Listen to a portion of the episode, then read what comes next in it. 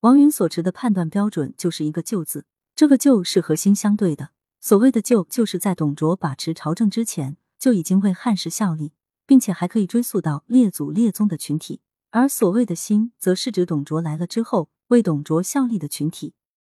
幸亏王允使用的是“就即是中”的标准，否则我们的主人公曹操就会被拒之门外了。因为董卓得势之后，曹操和他走得很近，而且因其精明强干而深得董卓信任。而按照旧的标准，曹操的先祖曹参是汉室的开国功臣，整个曹氏家族前后已经食汉路四百余年，这样的旧臣当然就是忠臣了。王允借着这一阵大哭，说出了自己的想法：今天哪里是老夫的生日？我不过是担心董贼生疑，才借这个由头和大家聚会。我哭不是为自己，而是为汉室四百余年的天下。如今董卓气焰冲天，无人可敌，我们都是朝不保夕啊！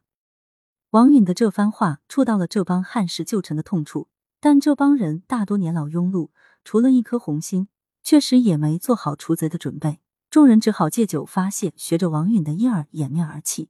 王允的这个举动实属冒险之举。他所聚集的这些人中，只要有一个人泄露了机密，王允及参与众人就将人头落地。但以当时的社会道德规范来看，人心上古，王允的旧标准还是颇有可取之处的。那时忠义自在人心，卖主求荣者屈指可数，所以一旦出了个吕布，就成了万夫所指。哭并不能够解决问题，但笑能够。在一片哭声中，突然响起了一阵狂放的大笑。笑声在哭声的映衬下更显突兀，迅即让全场的哭声戛然而止。众人纷纷注目投向发笑者。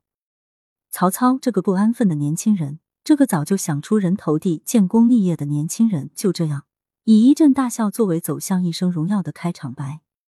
曹操笑道：“满朝大臣从夜里哭到天明，从天明哭到夜里，难道能哭死董卓吗？”一语惊四座。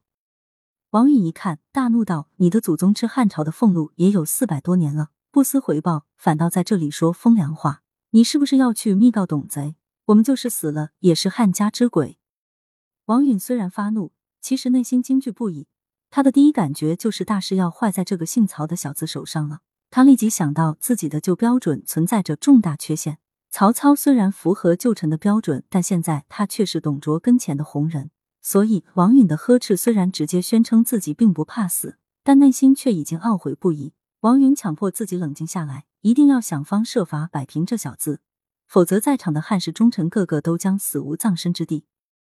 但曹操的目的并不是要去告密，如果他要去告密，根本没有必要在此放声大笑，暴露自己。他只需冷眼旁观，伺机告退，就可以神不知鬼不觉的置王允等人于死地。